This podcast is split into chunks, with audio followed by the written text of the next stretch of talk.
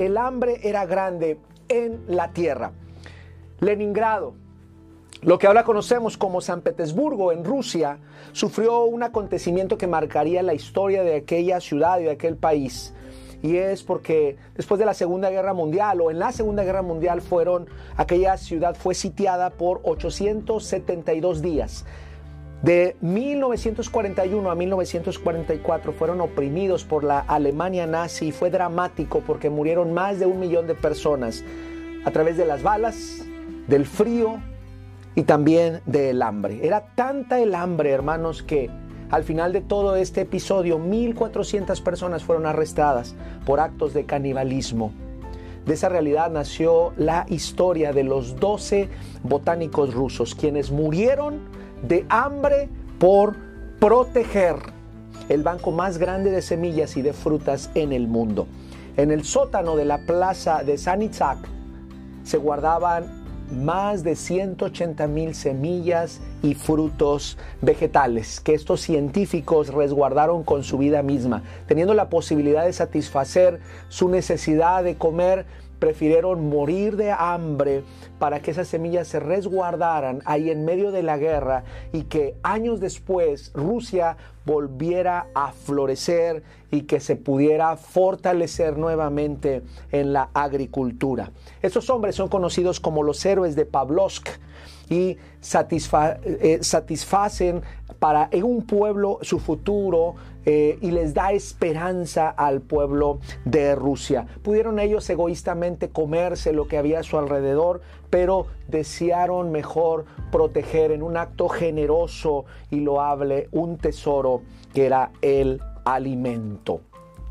La palabra de Dios en Génesis 41, 17 dice lo siguiente, y de toda la tierra venían a Egipto para comprar de José porque toda la tierra había crecido en el hambre. La crisis del el mundo ha sido un gran eh, desafío siempre en la historia del ser humano. Hay diferentes crisis en la historia universal y sabe que una crisis como el hambre puede sacar el mejor del rostro de las personas. Lo mejor de, las personas puede sacar su generosidad, puede sacar su solidaridad, puede sacar su compasión, puede sacar todos esos rasgos de, amor, pero también puede sacar el, el rostro opuesto y que tiene que ver con la crueldad, con el cosificar a las personas. Había una crisis global en el tiempo del libro de Génesis, en la cual uno de los actores principales es José, el cual usted y yo hemos leído la historia. Quiero decirle que a lo largo de la Biblia, Dios ha utilizado la hambruna como un medio para llamar a sus hijos. La crisis es la perfecta oportunidad para volvernos a Dios. La hambruna, por ejemplo, en Jeremías es un juicio, también es una advertencia. La hambruna también es un castigo, pero en todos estos casos en la Biblia, la hambruna está bajo el control divino, planificado y usado por Dios. Nada puede salir de las manos de Dios, ni siquiera la pandemia que estamos viviendo en este tiempo puede salir de las manos de Dios. Así que quiero decirle que hoy la preocupación más grande es que pueda haber hambre de Dios y no exista quien se levante y publique las bondades de Dios y satisfaga esta hambruna espiritual que también creemos firmemente que puede existir en este tiempo. La hambruna es una condición difícil de entender si no se ha experimentado. Si usted siempre ha tenido abundancia de pan en su casa, en su refrigerador, gloria a Dios, bendiga a Dios por ello. Pero sabe que si usted ha experimentado hambre en algún momento, sabe y puede identificarse con el texto y con el versículo que hoy vamos a abordar. Una vez se le preguntó a un campesino ruso cómo fue la hambruna que soportó Rusia del año 1932 a 1933 y dijo lo siguiente, fue algo terrible. Teníamos que comer cualquier cosa que caía en nuestras manos. Comimos gatos, perros, ratones, pájaros. En la mañana nos levantábamos y los árboles no tenían corteza porque alguien en la noche se había levantado a darle mordidas a un árbol. Alguien llegó inclusive a comer excremento de animales porque allí se encontraban algunos granos. Cuesta creer esta realidad. Pero quiero decirle que una persona que está al borde de morir por cuestión del hambre es capaz de cualquier cosa. Según la Organización Mundial de la Salud, se estima aproximadamente una tercera parte de la población del mundo que está bien alimentada. Otra tercera parte de la población del mundo está subalimentada, medianamente alimentada. Y la última tercera parte de la población del mundo se muere de hambre. Esto hace que 4 millones de personas mueran de hambre cada año y el 70% de los niños menores de 6 años sufren desnutrición. Es decir, que 30 personas en el mundo, escuche bien esta cifra, 30 personas en el mundo mueren de hambre cada minuto. En estos minutos que estamos hoy dialogando la palabra de Dios y compartiendo la palabra de Dios, hay personas que están muriendo de hambre. Hoy vivimos realidades complicadas. Vivimos hambre de respuestas. Vivimos hambre ante la necesidad de salud. Queremos volver a vernos, queremos volver a abrazar y tenemos una necesidad de un abrazo y de algo, de expresiones afectivas. Tenemos hambre. ¿Por qué? Porque hay falta de empleo. Dios tenga misericordia de nosotros. El hambre, hermanos, es una crisis que se presenta en un momento oportuno. ¿Sabe que Las crisis no salen de las manos de Dios.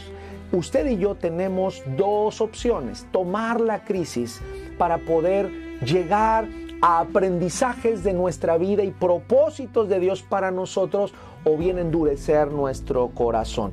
Podemos valorarlas y, podemos extendernos hacia adelante pero si no las trabajamos bien, estas crisis pueden endurecer nuestro corazón, nuestra fe la puede apagar. Y en, esta tarde yo quiero tomar eh, con ustedes el tiempo para ver siete siete oportunidades que tenemos ante situaciones apremiantes. En el tiempo de José era el hambre, en este tiempo es la crisis de la pandemia, en otro tiempo no sé cuál crisis se va a presentar a nuestra vida, pero hay un hambre eh, de diferentes cosas que siempre estará ahí presente que nos estará dando la oportunidad de regresar al camino de Dios. Hoy quiero ver siete, hermanos, siete aspectos y quiero comenzar con el primero. Número uno, quiero decirle, número uno, dice, la crisis es una oportunidad de ser restaurados. La crisis es una oportunidad de ser restaurados. Génesis 41 del 51 y 52 dice lo siguiente. Creo que todos conocemos la historia de Jacob, conocemos la historia de José. José era un hijo que había nacido de la esposa que amaba eh, Jacob y este le regaló una túnica y despertó la envidia de sus hermanos y sus hermanos se deshicieron de él y aparentaron su muerte y todo esto y vendieron a su hermano a una a, unos egipcios y, y la historia se desenvuelve de esta forma. Pero yo quiero decirte que la crisis es la oportunidad, dice la palabra, de que nosotros tengamos restauración en nuestra vida. Génesis 41, 51 y 52 dice, y llamó el nombre del primogénito Manasés, estamos hablando de José, pero dijo, Dios me hizo olvidar todo mi trabajo y toda la casa de mi padre, y llamó el nombre al segundo Efraín, que significa fructificar, y es, dice, eh, fructificad en la tierra de mi aflicción. Hay dos cosas, hermanos. Cuando nuestros hijos nacieron, eh, fueron eh, épocas hermosas porque sin duda que los nombres tuvieron un significado particular. Para José, el nombre de, de sus hijos tienen el tinte de la restauración de Dios en su vida. Yo quiero decirte que tenemos la oportunidad en este tiempo de ser restaurados o bien guardar y cobijar aquellos recuerdos del pasado. Le nacen dos hijos a José y el primero tiene que ver con que Dios le hace olvidar. ¿Y qué le hace olvidar? Las tristezas de su juventud. ¿Qué le hace olvidar? La soledad que vivió sin su familia. ¿Qué le hace olvidar? Le hace olvidar los días en la cárcel injustamente. ¿Qué le hace olvidar? Los momentos en aquella cisterna solo. ¿Qué le hace olvidar? El desprecio de sus hermanos. ¿Qué le hace olvidar? El que simula en su muerte. ¿Qué le hace olvidar? El que lo hayan vendido, hermanos, como un esclavo. ¿Qué le hace olvidar todo eso? Dios nos puede ayudar a sanar nuestro corazón y a ser restaurados. ¿Cuántos de nosotros no necesitamos un manacés en nuestra vida? ¿Cuántos de nosotros en este tiempo de crisis, de pandemia, hemos aprovechado el tiempo para ser restaurados en tiempos de oración con el Señor y pedirle que el Señor nos haga olvidar aquello que nos está taladrando en nuestro corazón, nuestros pensamientos y nos tiene tal vez en el suelo? Nos gusta el Efraín, que significa bendiciones, nos gusta recibir las bendiciones de Dios y ser fructificados en medio de la crisis, pero no puede llegar el Efraín a nuestra vida sin que primero llegue el Manasés. No pueden llegar las bendiciones que tal vez estás esperando de Dios sin que primero Dios te restaure el corazón, te haga olvidar, te haga dejar a un lado, porque parece que cuando alguien ofende nuestra vida, tenemos muy presentes esas faltas y esas ofensas para que en la primera oportunidad nosotros las podamos echar en cara. Dios hoy quiere recordarte que la crisis es la oportunidad de permitirle a Dios que nos restaure. Si traemos ahí cicatrices del pasado, si traemos recuerdos tristes de nuestra familia o de alguna persona que nos hizo daño, quiero decirte que todo se agudiza en una crisis, todo se agudiza en una hambruna, todo se agudiza en medio de una dificultad. Así que es mejor ir a los pies del Señor y decirle, Señor, necesito que tú me des ese manacés, hazme olvidar Permíteme brindar perdón, permíteme ser restaurado. José no podía seguir adelante, hermanos, en los planes que Dios tenía para él si él no se hubiera permitido ser restaurado. A mí me sorprende porque Manasés dice que me hizo olvidar la casa de mi padre. O sea que cada vez que se acordaba de sus hermanos, algo le dolía muy dentro. Alguna persona me dijo, ¿sabe qué? Yo me acuerdo de mis padres nada más porque ellos me maltrataron. Y cuando, cuando me acuerdo me da una tristeza tremenda. ¿Por qué? Porque ellos siempre me dijeron que yo no iba a hacer nada, que no iba a lograr nada, que ellos no me querían. Y, y, siempre estaban allí, allí. Y cuando lo que yo esperaba de mis padres era una palabra de afirmación, ellos siempre se encargaron de recordar que no era amado. Y sabes que Dios no puede continuar el proceso y, no puede darte la plenitud de vida si no te hace olvidar esas cosas con su restauración, con su presencia. Yo quiero invitarte que si tú tienes este tipo de experiencias en tu vida y no has podido superarlas, hoy es un buen tiempo. Este tiempo de estar en casa, de confinamiento, de crisis, de búsqueda de respuestas, de presentarnos delante de Dios y decirle, Señor, yo te quiero pedir el Efraín para mi vida, quiero que me permitas vivir en plenitud, aún en medio de todo esto, de esta crisis, de esta pandemia. Pero para ello necesito primero ese manasés que significa ayúdame a sanar, ayúdame a olvidar, ayúdame a dar un paso más. Número dos, quiero decirte, quiero decirte, que la crisis es una oportunidad de ayudar. Punto número dos. La crisis es una oportunidad de ayudar. Génesis 41, 50. 6 y 57 dice lo siguiente, el hambre estaba por toda la extensión del país.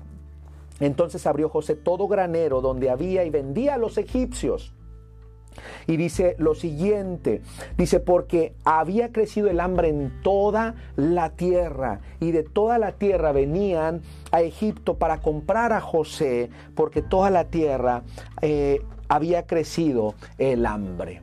Quiero decirte que el acaparamiento es una práctica muy común en medio de las crisis. La gente guarda las cosas para que se sobrevaloren o la gente guarda las cosas porque nada más las quiere para ellos, la gente cierra la mano porque no sabe y no tiene seguridad del futuro, pero José con la sabiduría de Dios abre los graneros.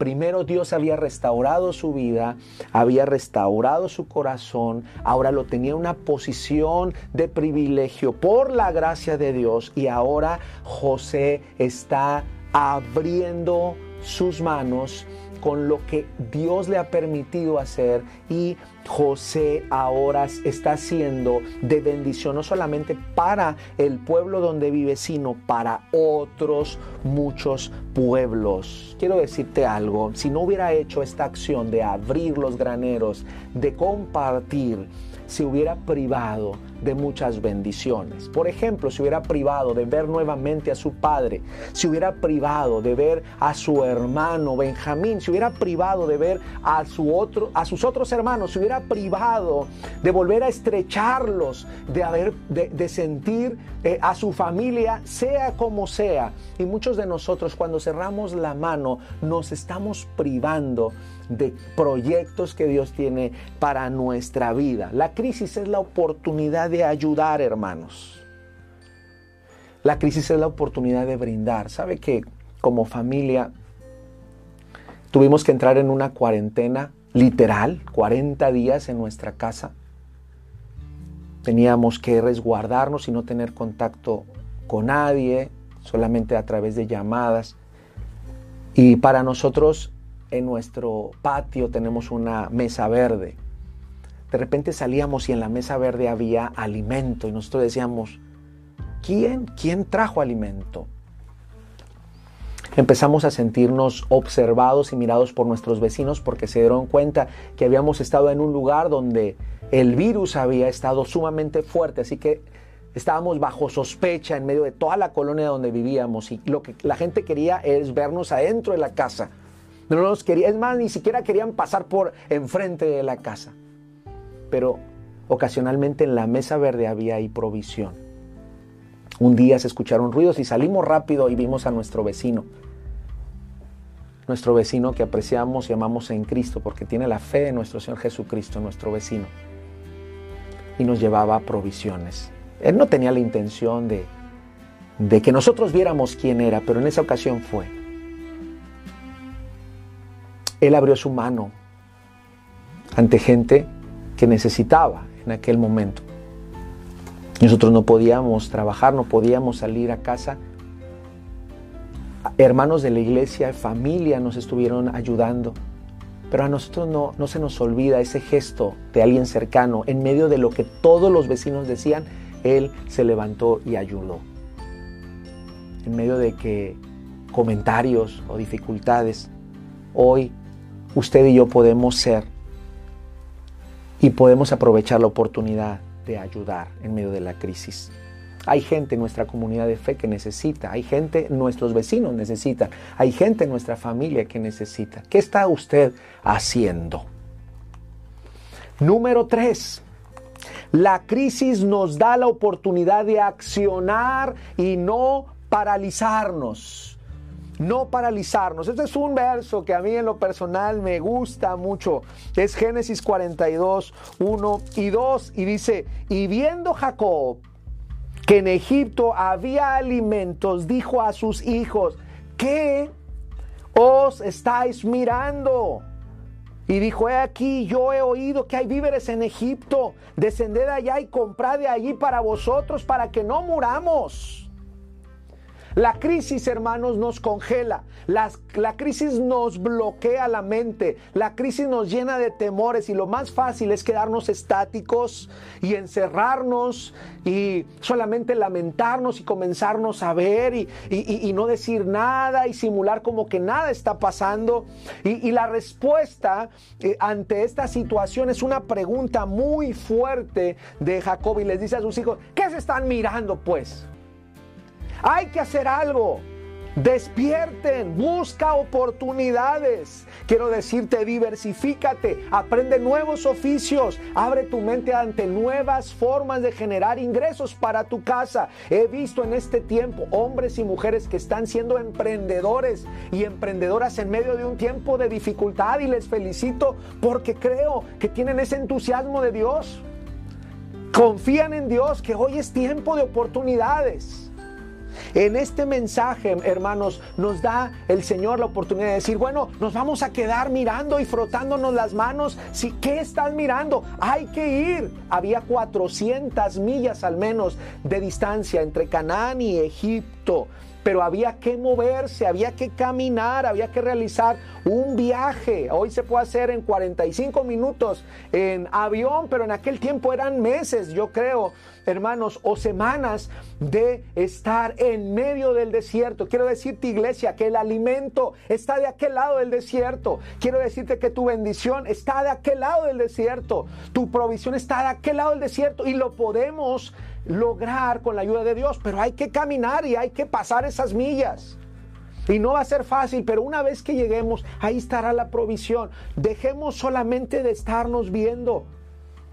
José y María cuando huyen de Herodes, ¿saben hacia dónde van? Van a Egipto. Mateo capítulo 2 del 13 al 15 habla de eso. Qué hermosa referencia porque Jesucristo, Jesús el Hijo de Dios estuvo también en Egipto y recorrió estos estas millas o estos kilómetros también para darse cuenta de este proyecto que sucedió muchos siglos atrás. Lo conoció perfectamente, hermanos. Así que yo quiero decirte que en, el tercer lugar, la crisis, la, el hambre, la, la necesidad, una pandemia, un, algo desconocido que llega a nuestras vidas, hermanos, es la perfecta oportunidad para accionar. Usted ha escuchado de empresas, de negocios que han nacido en medio de una crisis, que han nacido en medio de alguien lo despidieron y no se quedó a lamentarse, a pedir dinero, a pedir prestado y nunca pagar. Empezaron a hacer comidas ahí, empezaron a vender algo, empezaron a hacer algo y ahora es una empresa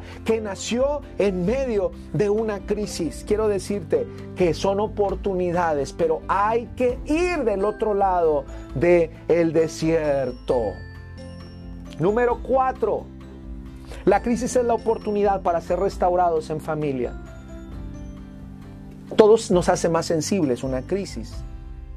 O nos damos cuenta que valoramos mucho a nuestros adultos mayores, valoramos mucho un abrazo, valoramos mucho una palabra, valoramos mucho el estrechar la mano. No lo podemos hacer en este momento por el distanciamiento social que nos ha sido impuesto y por prevenirnos en cuestión de este virus. Pero ¿cuánto apreciamos a nuestras familias?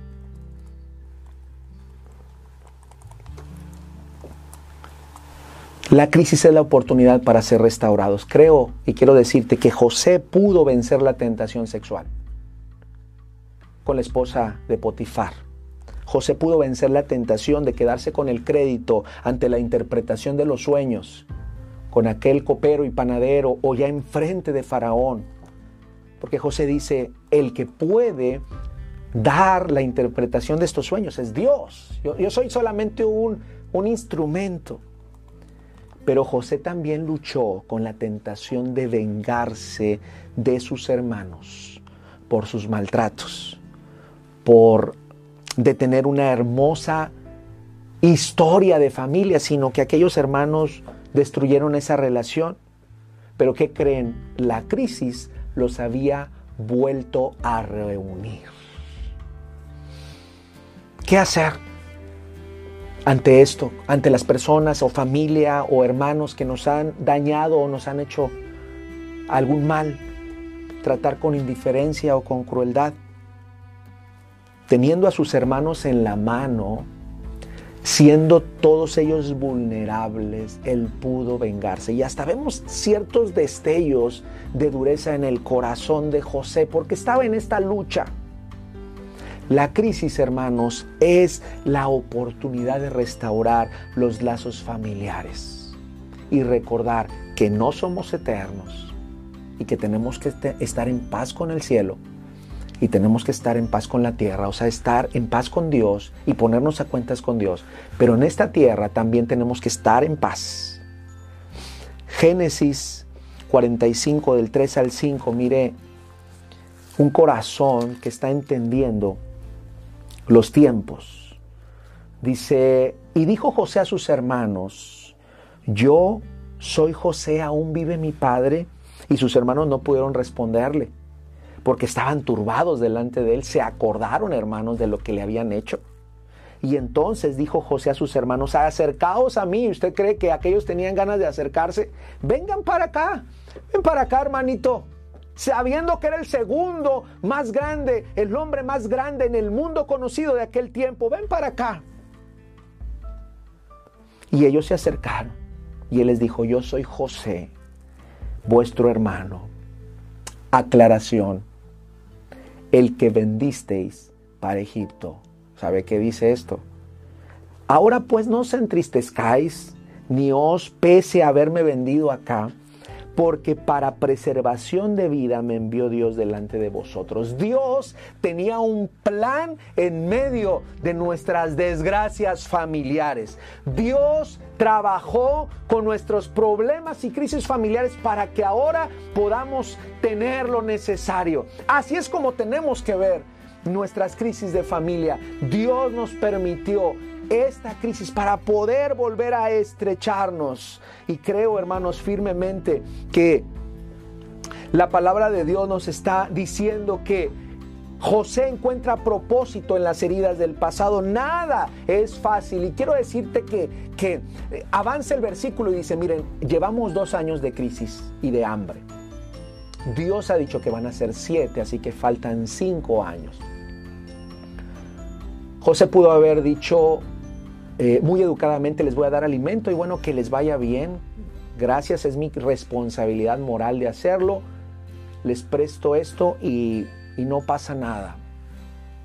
Tráiganme a mi papá y, ustedes váyanse. Pero José da la segunda milla y dice, ¿saben que faltan cinco años?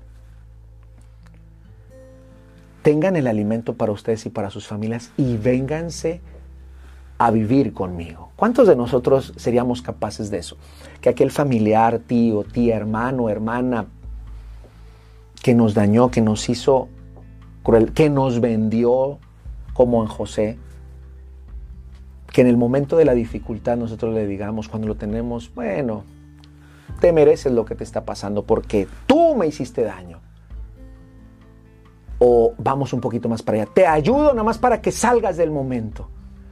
Pero José dice, esto no ha terminado aquí, así que vente y yo te llevo a vivir conmigo. Nos enseña mucho. Es la perfecta oportunidad para restaurar de manera profunda las relaciones entre familia. Estás peleado con un hermano.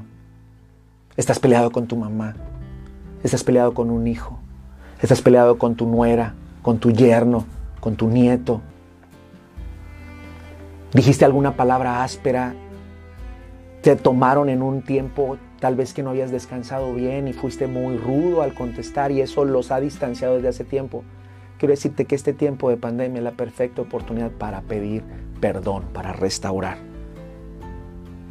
No dejes para mañana. Hoy después de esta predicación levante el teléfono y dile, ¿sabes qué? Te llamo porque quiero decirte que lamento mucho aquel día.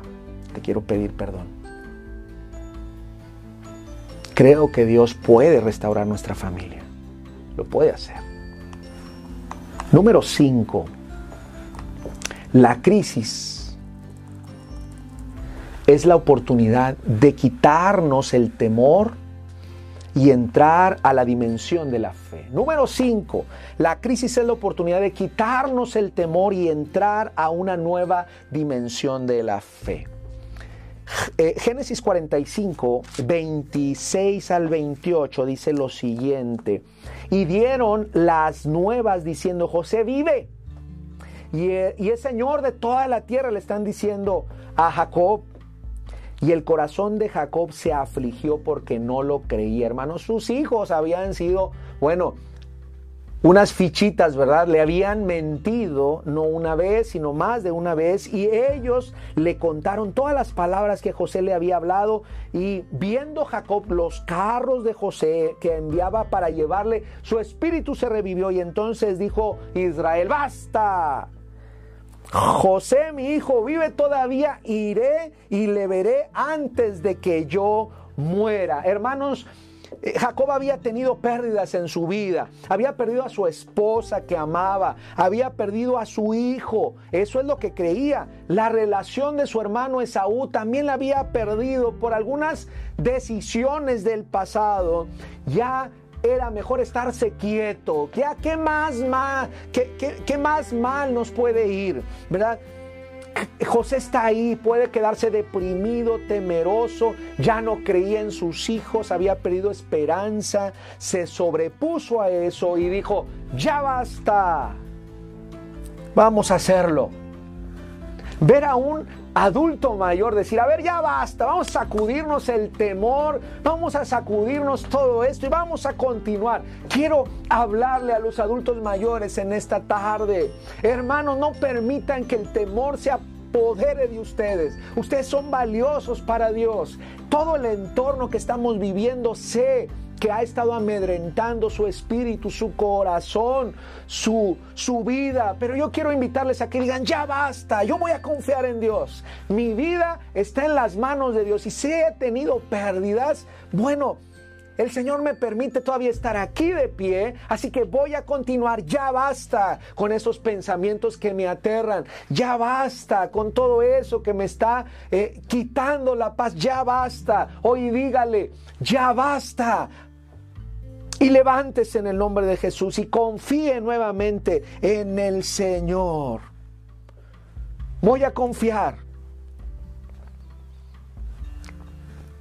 Bendigo a Dios porque muchas personas han salido de sus países y, se han trasladado a otros países para buscar mejores oportunidades han demostrado valentía y otra gente se ha quedado y ha mostrado valentía. Dios los ha hecho crecer donde quiera que ustedes han estado. Hay gente que se ha movido dentro del país.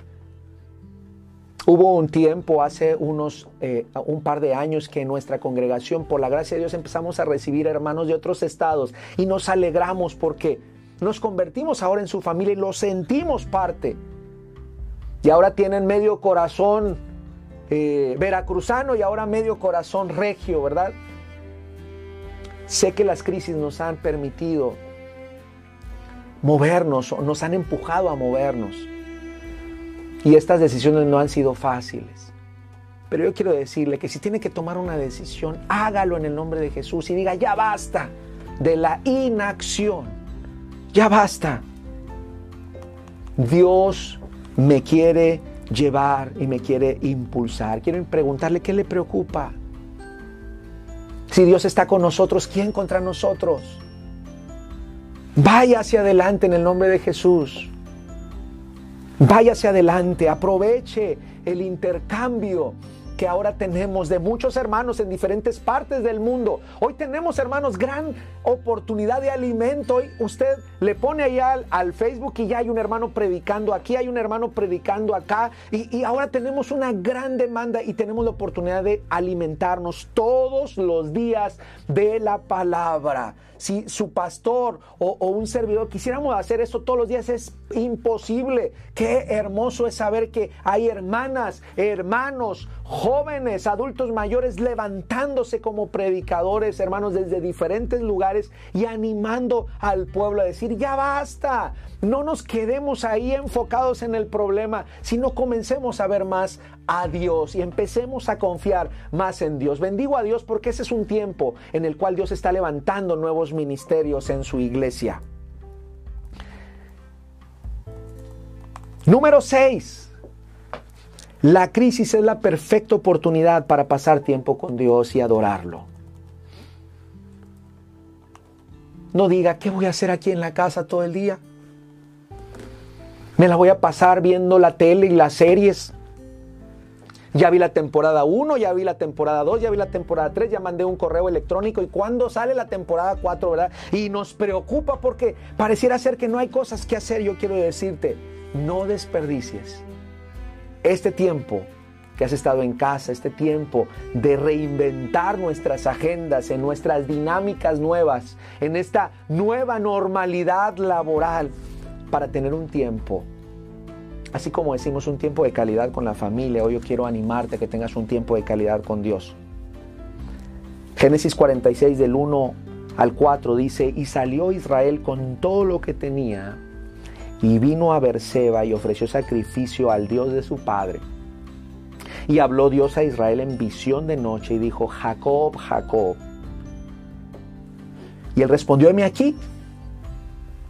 Y dijo, yo soy Dios, el Dios de tu Padre. No temas de descender a Egipto porque allí yo haré de ti una gran nación. Jacob dio un paso de fe. Y lo primero que hizo fue adoró y buscó a Dios. Pasó un tiempo con Dios. Aún que estaba en medio de un viaje por el desierto, ahí dobló su rodilla y adoró a Dios. Estamos en un viaje pandémico. Allí Dios nos manda a doblar nuestro corazón y buscarle. Aquí Dios nos manda a buscarle. Dios se encontró con Jacob y él le habló y le dijo, Jacob, Jacob, sé tu nombre, sé tu historia, sé por lo que has vivido, sé por lo que has pasado. Hoy Dios te dice por tu nombre dos o tres veces, te conozco, te dice. Y el diálogo, y el diálogo continúa porque le dice, heme aquí, le dice Jacob. Y le recuerda una promesa muy hermosa a Dios. Dice, yo soy Dios y el Dios de tu Padre. Yo soy Dios y seré siendo Dios a pesar del hambre y seré siendo Dios a pesar del camino del desierto y seré siendo Dios a pesar de los problemas que tienes con tus hijos y seré siendo Dios a pesar de las pérdidas que has tenido. Yo sigo siendo Dios y tal vez no estés en tu ciudad natal, tal vez no vas a estar en tu país donde naciste, pero yo sigo siendo Dios. A mí me sorprende la comunidad de hermanos que ahora están en Milán, Italia, que han salido de El Salvador y ahora tienen una iglesia allá por necesidad económica, por proyectos laborales, pero ahora están allá y está extendiéndose el reino de Dios allá y Dios sigue siendo Dios y ahora están brillando en Italia. Y están bautizando en aquel tiempo.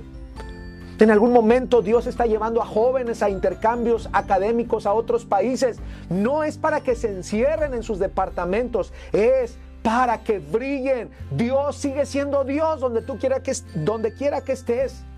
Para que tú le adores, para que tú levantes eh, públicamente una adoración y sepan que tú crees en Dios. Si Dios te está llevando a nuevas oportunidades de empleo, de trabajo, proyectos laborales, es para que recuerdes, yo soy Dios, que Él es Dios. No temas a emprender. Dice, te voy a hacer crecer, te voy a hacer crecer del otro lado del desierto, te voy a hacer crecer en Egipto, te voy a hacer crecer en un país extranjero, te voy a hacer crecer en un lugar que no conoces. Es ahí donde conocemos a Dios, en la fe. Así que levántate y adórale todos los días en medio de la crisis, en medio de los temores, en medio de todas las circunstancias, adórale y fortalécete en Él. Número siete y último, el camino de la vida y la crisis nos recuerda que somos frágiles y que enfermamos. Hoy más que nunca nos hemos sentido adoloridos por la pérdida de seres muy entrañables y muy queridos por familia, por hermanos, por abuelos, por hermanos jóvenes que ya no están y descansan en el Señor. Pero sabes que la palabra también tiene una respuesta para ello y es cómo abordamos estas realidades. Génesis 48, versículo 1 y 3 dice, sucedió que después de estas cosas le dijeron a José, he aquí tu padre está enfermo. Y él tomó consigo a sus dos hijos, Manasés y Efraín, y se le hizo saber a Jacob, diciendo, he aquí, tu hijo José viene a ti. Entonces se le esforzó eh, Israel y se levantó sobre su cama y le dijo José, le dijo a José, le dijo, el Dios omnipotente me apareció en luz en la tierra de Canaán y me bendijo. quiero decirte que la medicina más desarrollada para el tiempo del cual estamos hablando en Génesis estaba en Egipto. No cualquiera tal vez podía tener acceso a los servicios médicos, pero ¿qué del segundo o del vicepresidente de aquel país? Así que está Jacob enfermo, tiene acceso a todas las atenciones de Egipto. Los primeros que se les considera como médicos salieron de Egipto. El desarrollo, hermanos, de medicina se dio exponencialmente en Egipto, porque cuando embalsamaban y limpiaban los cuerpos y abrían los cuerpos, empezaron a desarrollar técnicas de medicina sorprendentes todavía para nuestro tiempo. Así que aun aunque Jacob tenía oportunidad de ir al mejor hospital conocido en aquel tiempo y tenía los recursos económicos, también se enfermaba. Y también se deterioraba. Porque ante eso no podemos hacer nada, hermanos. Vamos a envejecer y un día ya no vamos a estar aquí. Pero a mí me gusta mucho cómo aborda su realidad este adulto mayor. Esta persona está en cama y quiero decirte que podemos enfermar y no solamente los adultos mayores, todos podemos enfermar.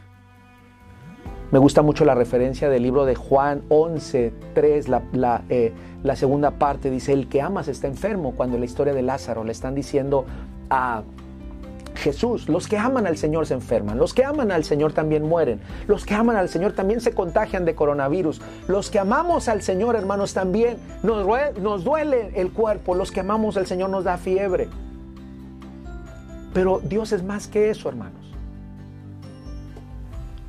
es donde tú y yo nos tenemos que sentir acompañados por Dios. La crisis, la enfermedad, el hambre de esperanza que hay tanto en este tiempo es la oportunidad de afirmarnos y recordar que somos frágiles y es ahí en esta fragilidad que tenemos que tomarnos fuerte de la mano de Dios.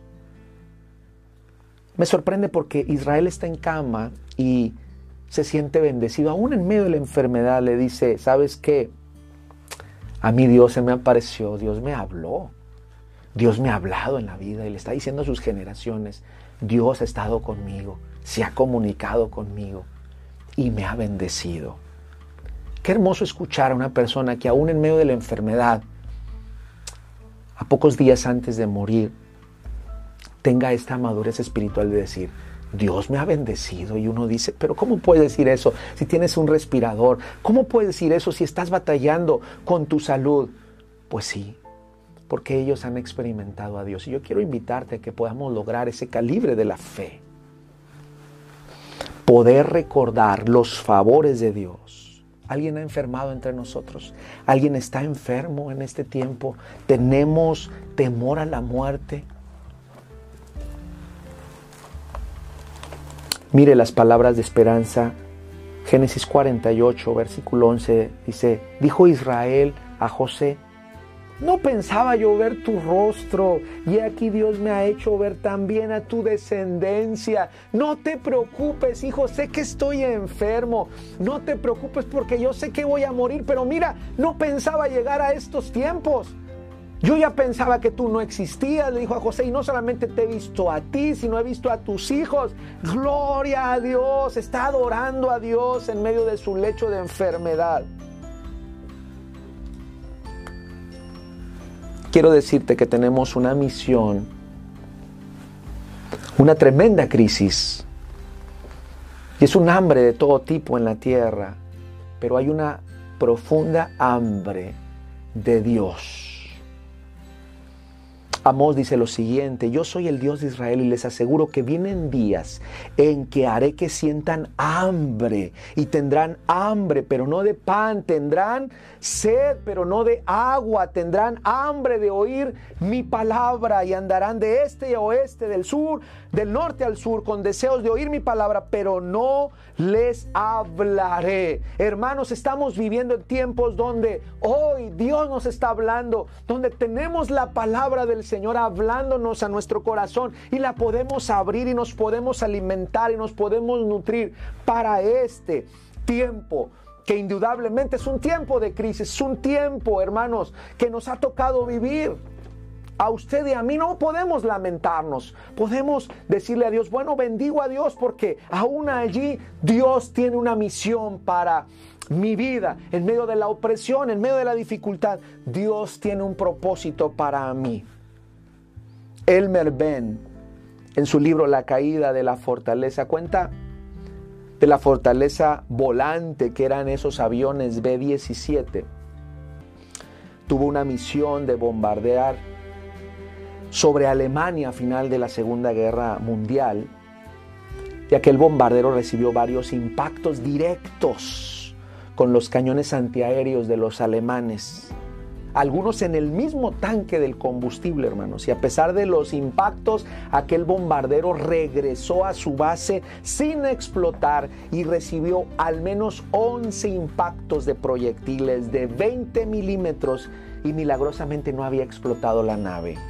Fueron removidos del tanque y todos examinados. La, la tripulación estaba sorprendida y agradecida que había sobrevivido y para sorpresa abrieron meticulosamente aquellos, aquellos eh, impactos, aquellos proyectiles y se sorprendieron de que no había material explosivo ninguno en esos, en esos proyectiles. Y se consternaron dijeron, ¿por qué el enemigo está enviando esas cápsulas vacías? ¿Por qué sucedió esto? Y el misterio se resolvió cuando en uno de esos proyectiles había una nota en un papel en checo, escrito en idioma de Checoslovaquia y traducido decía, eso es todo lo que podemos hacer por ustedes. Un miembro del movimiento subterráneo que trabajaba en las fábricas de municiones nazis había omitido deliberadamente poner explosivo en aquellos cascos como un esfuerzo de ayudar y de terminar con esa crisis, esfuerzo de sabotear, no sabía si tendría efectividad, solamente puso aquella nota. Tal vez la persona que hizo eso murió sin saber si su pequeño esfuerzo había hecho la diferencia en el resultado de aquella crisis. Sin embargo, siguió su misión día tras día y la tripulación de aquel avión tenía mucho que agradecer por su vida, por ese acto de generosidad quiero decirte que los esfuerzos que haces en medio de los tiempos de crisis no solamente agradan a Dios, afirman tu vida, sino que bendicen a otros por más pequeños que tú los consideres. Jesús les dijo, yo soy el pan de vida, y el que a mí viene nunca tendrá hambre, y el que cree en mí no tendrá sed jamás, dice Juan 6:35 si tú no eres del Señor, puedes hoy mismo serlo. Si nunca has tenido una relación estrecha con Dios y la crisis te está congelando en este tiempo y no sabes qué hacer y estás lleno de temor, estás lleno de ansiedad, lo único que necesitas es recibir a Cristo Jesús en tu corazón como tu único y suficiente Salvador. Si tú te has alejado del camino de Dios, yo quiero invitarte a que te acerques quiero decirte que el Señor es el único que puede saciar el hambre de tu alma, lo cual también puede ser el inicio de una vida íntima de relación con Dios. Y puedes experimentar a un Salvador y a un Redentor. Y por qué no, también a un Padre proveedor de las cosas materiales, de las cosas que tú necesitas. Solamente necesitas recordar que los tiempos de dificultad los tiempos de hambre, los tiempos de crisis, los tiempos de problemas son la oportunidad que Dios te da para levantar tu rostro, tu cara y buscarle con todo el corazón.